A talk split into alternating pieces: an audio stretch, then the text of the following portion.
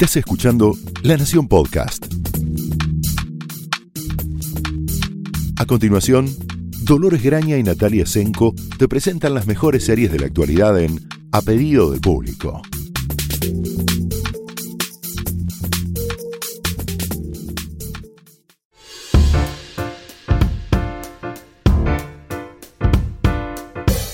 Hola, bienvenidos a un nuevo episodio de A pedido del público. Soy Dolores Graña. Hola, yo soy Natalia Senko. Eh, y hoy vamos a dedicarnos, después de la maratón de la semana pasada, que le dedicamos un largo episodio, larguísimo episodio de regreso a la semi. Hoy vamos a ir al punto, o tratar. Tratar. es bastante difícil para nosotros lograr ir al punto, pero vamos a intentar. Sobre todo con una serie que no va al punto. No, no, que el punto es precisamente todo lo contrario del punto. Pero para no ser tan enigmáticos, vamos a hablar de Devs, que es la miniserie eh, escrita y dirigida por Alex Garland, que estrena para nosotros mañana. O sea, cuando estamos grabando. 28. Viernes 28 de agosto en Fox Premium. También va a estar disponible en su app y en. Eh, también en plataformas como Flow eh, completa. Es una miniserie antes que nada debemos decirle que es una miniserie de ocho episodios, o sea que tiene un final muy cercano. Em, está también nominada a, varios Emmys, eh, a Emmys técnicos, sobre todo lo que tiene que ver con, eh, antes hablábamos recién antes de comenzar a grabar, un increíble tratamiento de sonido.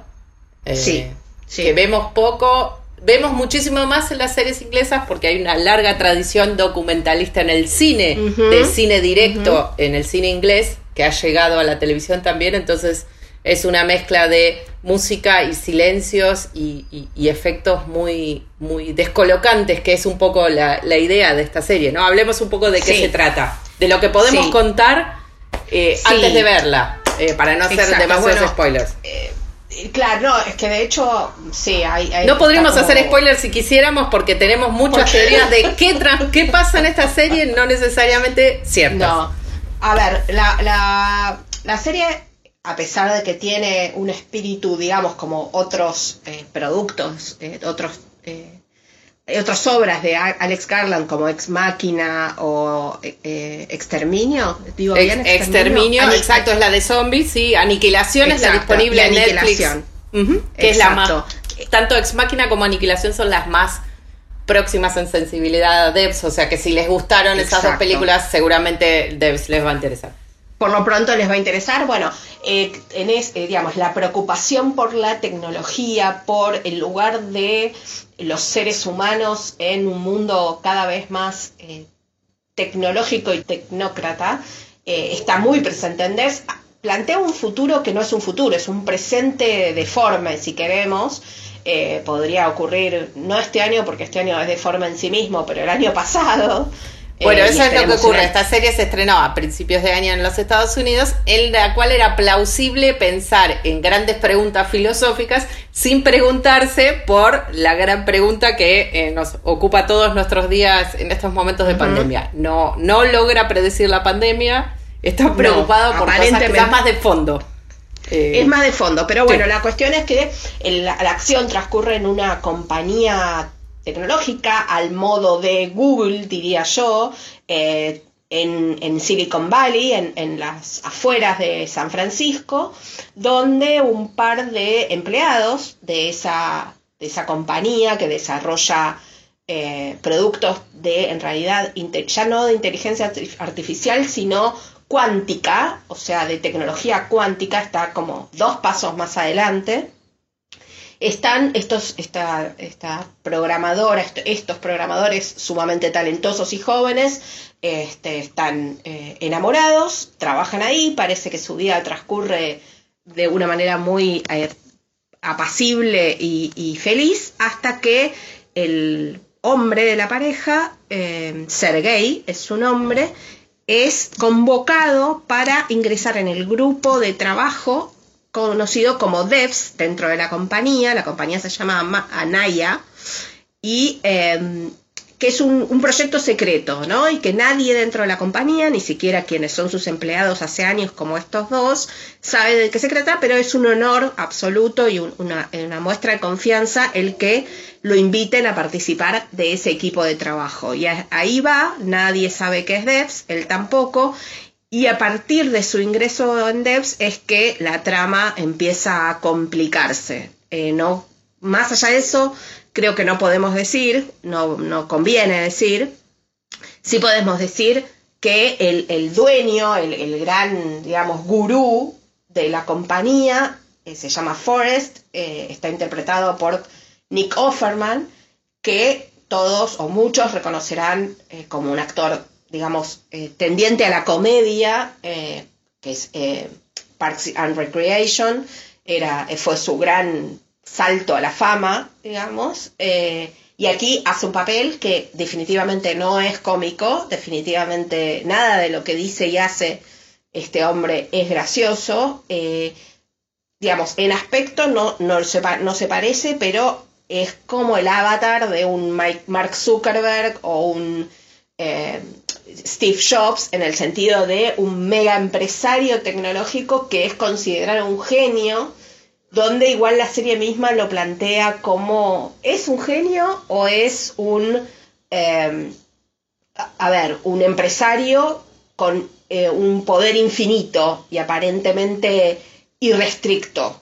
Eh, a mí por momentos me hacía acordar un poco a, em, mm, en algún sentido, a la, última temporada eh, de Home, Homecoming, donde también está presente esta idea de, eh, bueno, en la primera también, de a través de, una corporación que maneja una tecnología que puede cambiar la vida de las personas, eh, las preguntas éticas y morales que eso que eso plantea eh, estaba en esa serie en, en, esa serie también especialmente en la segunda temporada que no fue brillante pero fue interesante digamos en ese sentido Sí, yo creo que, bueno, eh, es difícil eh, entender en, el inicio de los primeros dos episodios, funcionan un poco como un tándem, como una presentación, son ocho en total. Los primeros dos episodios hacen un buen trabajo, cualquiera de ustedes que haya visto alguna película de Alex Garland o incluso su primera, su primera película, que fue una adaptación de su primera novela, Alex Garland también es novelista, que se llama La Playa, no sé si recordarán esa película en la que Leonardo DiCaprio llegaba a una isla que era una especie del Señor de las Moscas, eh, en fin, eh, siempre presenta estas em, sociedades cerradas, ya sea con una suerte de científico gurú especialista que ha logrado, por virtud de su inmensa fortuna, o por poseer un invento, descubrimiento, desarrollo que nadie más tiene, con potencialidades, como muy bien decía Nati, de cambiar la forma en que entendemos la vida, porque nunca son tonterías, digamos, siempre son no, no, eh, descubrimientos, revoluciones copernicanas en potencia. Pero obviamente, la, siempre el mensaje de Alex Garland, que es un realizador como la mayoría de los escritores eh, británicos, muy político en el sentido de las implicancias reales para toda la humanidad de cambios estructurales enormes, siempre hace un énfasis en esto va a tener un costo, todo tiene un costo. Entonces, muchas veces nosotros tenemos muy en claro lo que estamos ganando. En este caso de DEPS es difícil porque ahora vamos a llegar al tema, no sabemos necesariamente qué estamos ganando porque no queda muy en claro eh, qué es lo que es, qué es este arma o descubrimiento en poder de Forrest.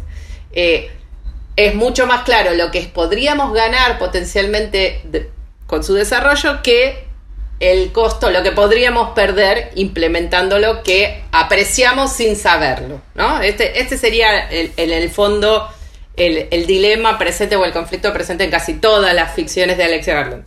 En este está claro, hay una pérdida de inicio, sabemos que este Forest eh, ha perdido en un pasado lejano, pero muy presente por el dolor que le causa a una hija con, la, con cuyo nombre Amaya ha bautizado a esta corporación, que podría ser Google, cualquiera que ustedes quieran ponerle. a propósito no es parecido a ninguno y a su vez es parecido a todos. Digamos que es un genérico de megacorporación de Silicon Valley. Exactamente, con un pero exacto, dale sumamente perturbador. Eh, perturbador de secta, de culto, eh, que bueno, todas estas compañías, por lo que se sabe de cómo funcionan, cómo es su organigrama y su filosofía de trabajo, tienen algo de eso, lo sabemos, digo, me refiero a las de Silicon Valley de la realidad, pero en esta está por supuesto, en este caso está por supuesto exacerbado. Eh, hay, un, hay un trabajo, como decía Dolores, de del sonido, de la música ambiente creada para la serie, que es realmente notable, que, que, es una de las mejores armas que tiene Garland en general para contar sus historias, también la dirección de fotografía, que es una de las nominaciones técnicas de las que se refería Dolo también antes eh, para los Emmy. Eh, realmente, digamos, es eh, como pieza, como obra televisiva, su despliegue, su puesta en escena, su trabajo de diseño de producción es impresionante. Por ahí leí una crítica cuando en su momento del estreno en Estados Unidos del New York Times, donde decían que era para una visita a la spa para nuestros ojos y nuestros oídos. Y me parece, me parece, lo cito eh, porque me parece una muy buena descripción, también en el reverso, que es, ok, es fantástico su puesta en escena, es una visita al spa para los ojos y los oídos, pero el contenido qué? Eh, hay un planteo constante que sucede en muchos de los trabajos de Garland con el tema, eh, digamos, de la filosofía debajo de eh, esta historia mm, de intriga y misterio y thriller que está contando. Acá la discusión puesta en palabras por sus protagonistas tiene que ver con el determinismo, con las causas y los efectos, con el libre albedrío, su existencia o su definitiva refutación hay mucha palabra, digo, eh, casi en los dos primeros episodios hay más palabra que acción, a pesar de que suceden cosas. Eh, incluso eh, es notable. Hay más de una muerte, para no, para no ser muy explícitos, hay más de una muerte. En, todo, en toda esta cháchara de mm. filosofía teórica hay dos muertes, de hecho, y, dos muertes bastante cruentas, sí. Eh, muy realistas. nadie, nadie duerme, nadie se muere en estos dos primeros episodios durmiendo, digamos. de muerte natural, no. Si es que hubiera algo así. Si es que hubiera eh, algo así, que no sabemos porque esto es lo que nos plantea el viaje que nos propone este, esta serie. A mí, eh, que soy una ávida consumidora de series de fantasía, no tanto de, ciencia ficción, aunque admito que me gustan, eh, por ahí no es lo que primero elijo, a diferencia de Dolores, que ya va a explicarnos.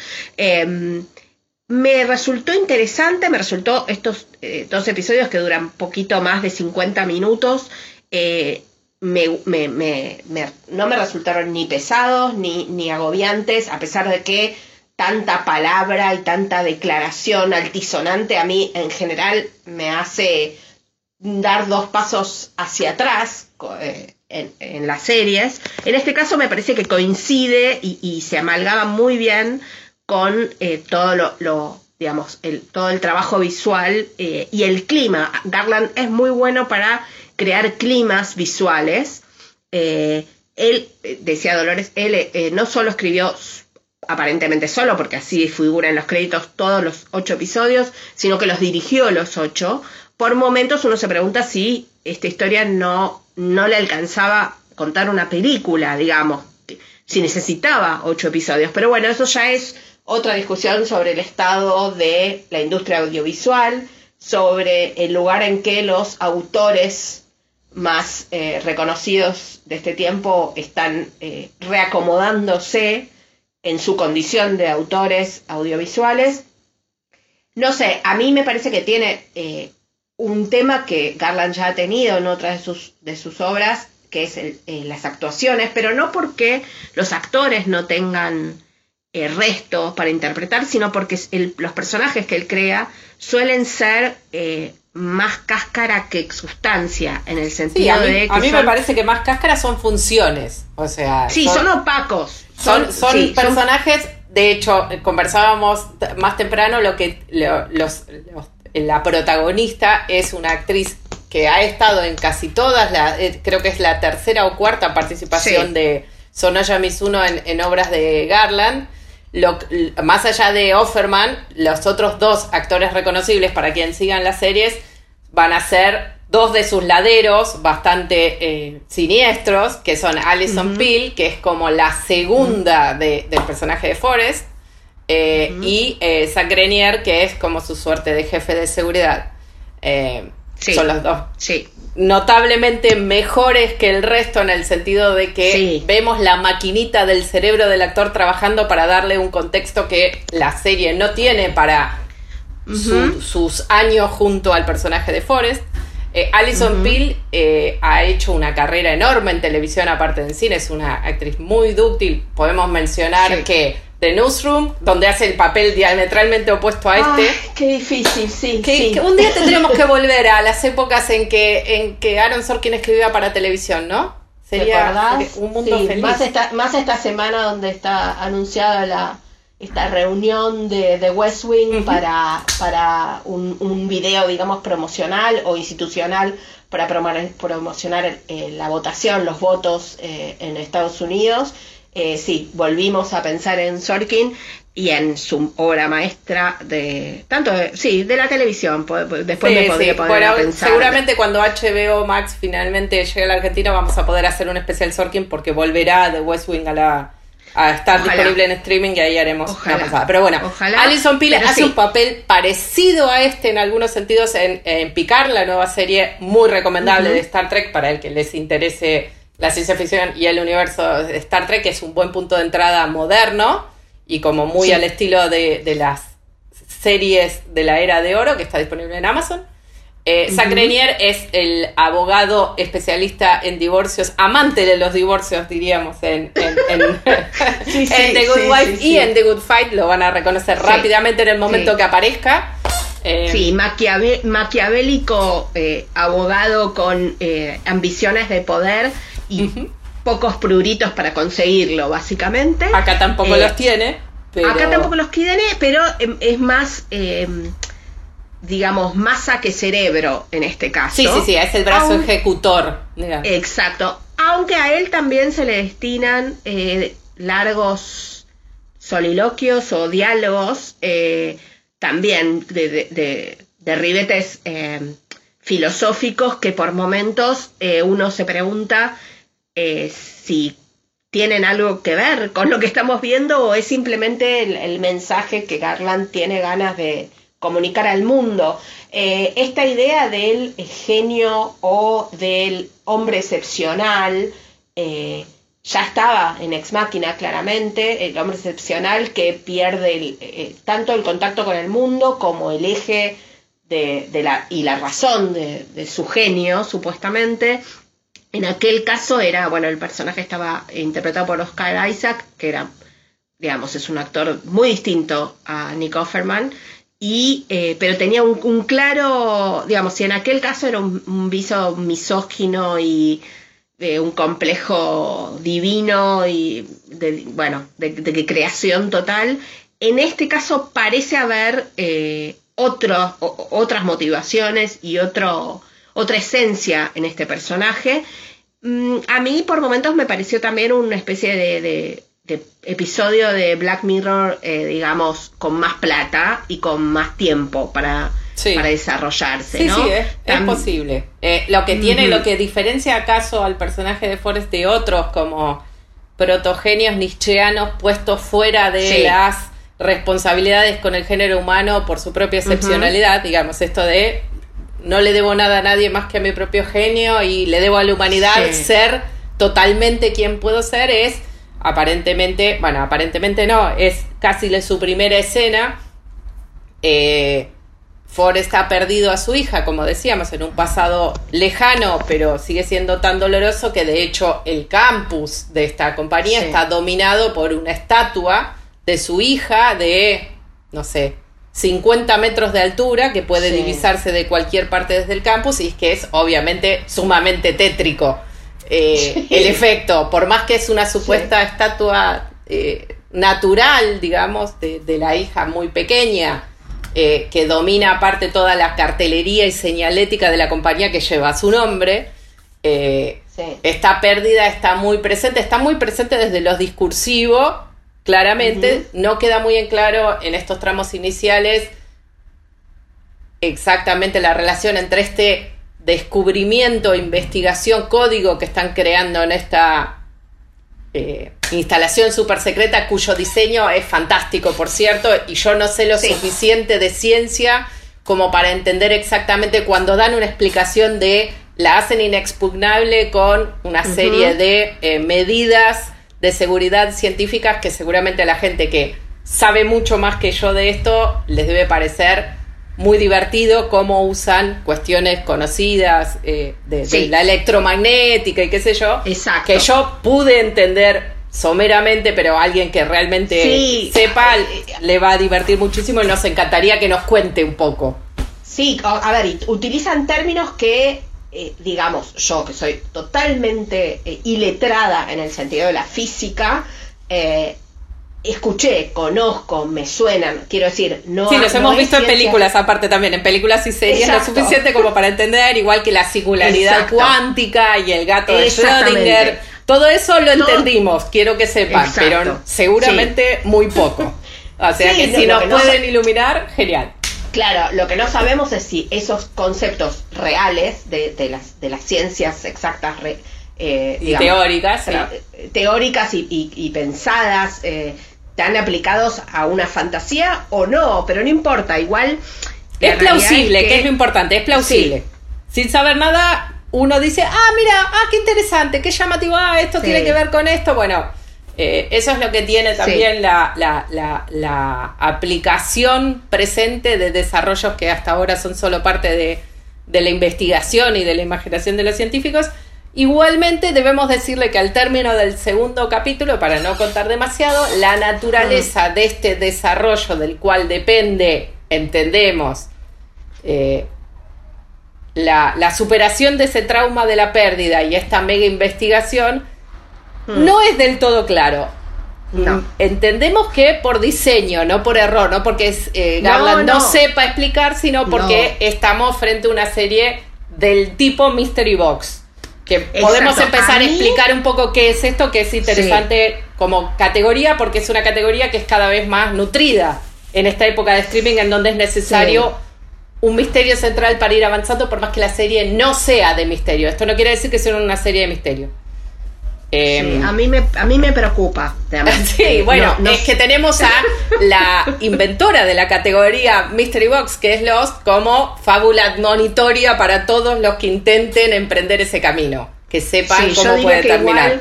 Eh, hay, un, hay, una, hay, una, hay una prehistoria de, la Mystery Box que es eh, Felicity. bueno, tendríamos que volver al inventor de la Mystery Box, que es J.J. Abrams.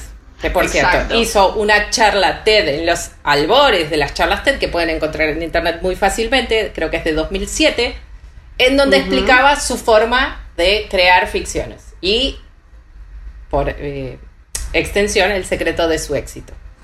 Entonces, el secreto de la caja, ¿no? Bueno, el secreto de la caja es la idea de que la narración es como una suerte de caja también, obviamente, J.J. Eh, Abrams tomó también la idea del McGuffin de Hitchcock, en fin, no, no, ciertamente J.J. Abrams suele no inventar nada, sino reciclar ideas con vueltas de tuerca interesantes que funcionan.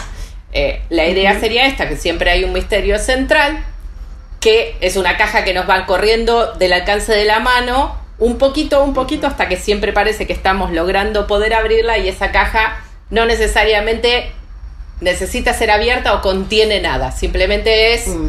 la forma de la narración de seguir avanzando hacia un final, que bueno, a veces, como ocurre con Lost, cuando uno llega al final, la mitad de las cosas no se resolvieron, las otras se respondieron mal, y es porque necesariamente no tienen una respuesta.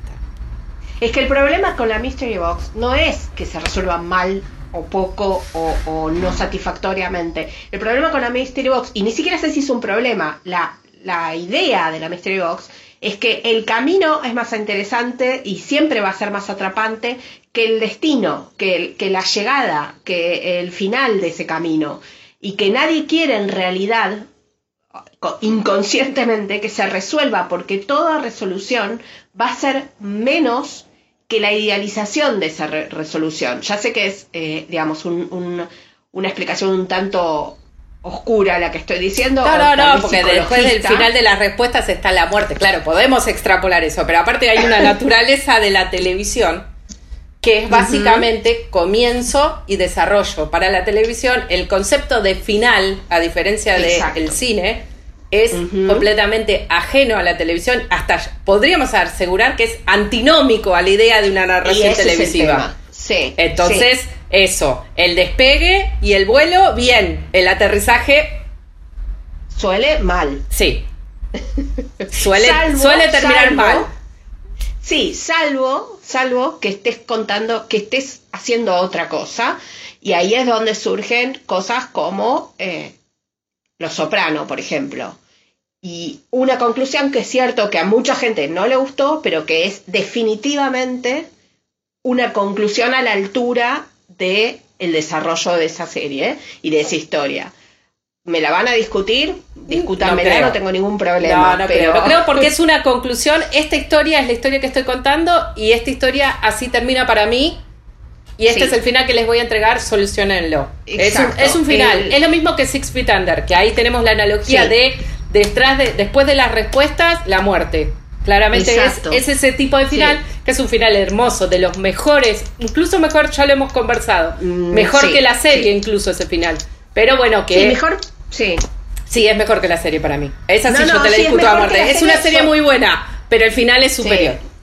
Pero porque es básicamente eso, lo mismo, orgánico. Sí, sí, sí, sin, sin meternos demasiado en eso, creo que algo similar, similar, pasó este este año, todo, ya, ya no, Este año viene durando 600 este años. Sí, eh, con The Good Place, donde las eh, tercera y cuarta temporada, no, mm, sobre todo la tercera, no fueron las mejores, pero su final, sus últimos tres episodios, son justifican el, todo el resto de la serie y justifican eh, definitivamente el final, la idea, el concepto, que es también una televisión como son las Mystery Box de high concept, digamos, ¿no? Eh, no, no es eh, lo mismo, por supuesto, volviendo a Devs. sí, sí, nos fuimos, ya nos fuimos a... Bueno, igualmente pueden ver el final de The Good Place en Netflix, pueden ver HBO. Pueden ver Six Feet Under y, Soprano. Soprano en HBO, perdón. Exacto, exacto. es mucho. Sí, y eh, bueno, y volvamos a cerrar para Devs, que ya nos, sí, yo creo Que Devs, eh, Devs es, es, justamente, es provocativa, eh, abre muchas ventanas, volviendo a, las analogías con la tecnología y, no sé, se me cruza de repente el, el, momento de extrema fama e infamia que está teniendo Bill Gates, por ejemplo, en este momento, en este año particular. Em, está todo eso y mucho más, de, porque por supuesto al, haber visto dos episodios y tener muchas restricciones para contarles eh, lo que sigue, eh, sabemos... O nuestras teorías de lo que sigue, que en otro momento con la serie concluida podemos hacerlo, pero va a ser un sí, Exacto, eh, pero creo que es una, es una buena serie para, digamos, meterse en estos, en estos rincones más... Este, deliberativos cerebrales quizás de, que nos plantean las series, eh, está, como yo decía antes, eh, cercana a, a, los episodios de Black Mirror, también tiene algún punto de contacto, me parece que igual eh, quisiera ver más para poder discutirlo, con In the Loop, la serie con Westworld también, con, acerca de, bueno, la, de la, el determinismo versus el libre albedrío, sí. Exactamente. Eh, y bueno, y algo también, porque bueno, todas estas series tienen algo de eso, de eh, Mr. Robot y la desconfianza y, em, digamos, el, la incógnita frente al poder de las corporaciones, ¿no? Eh, las corporaciones tecnológicas en este caso. Em, me parece que con todo eso, quienes gustan de ese tipo de series que estamos nombrando y y del cine de Garland y de las ideas que Garland tiene, que son muchas y muy interesantes, eh, puede entrar a devs tranquilos que van a encontrar algo para hacerlos eh, pensar.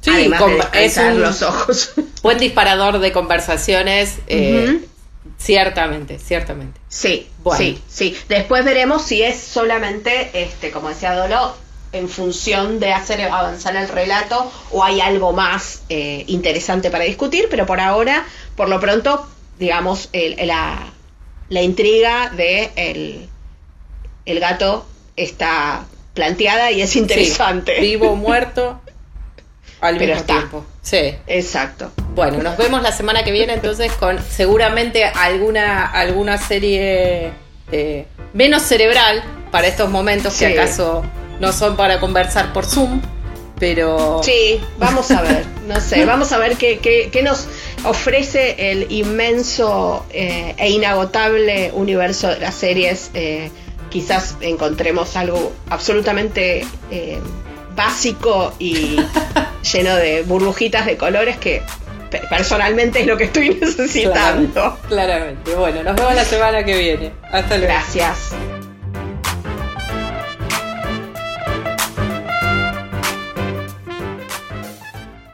Esto fue A Pedido del Público, un podcast exclusivo de La Nación. Escucha todos los programas de La Nación Podcast en www.lanacion.com.ar. Suscríbete para no perderte ningún episodio. Estamos en Spotify, Apple Podcast, Google Podcast y en tu reproductor de podcast favorito. Seguí escuchando La Nación Podcast.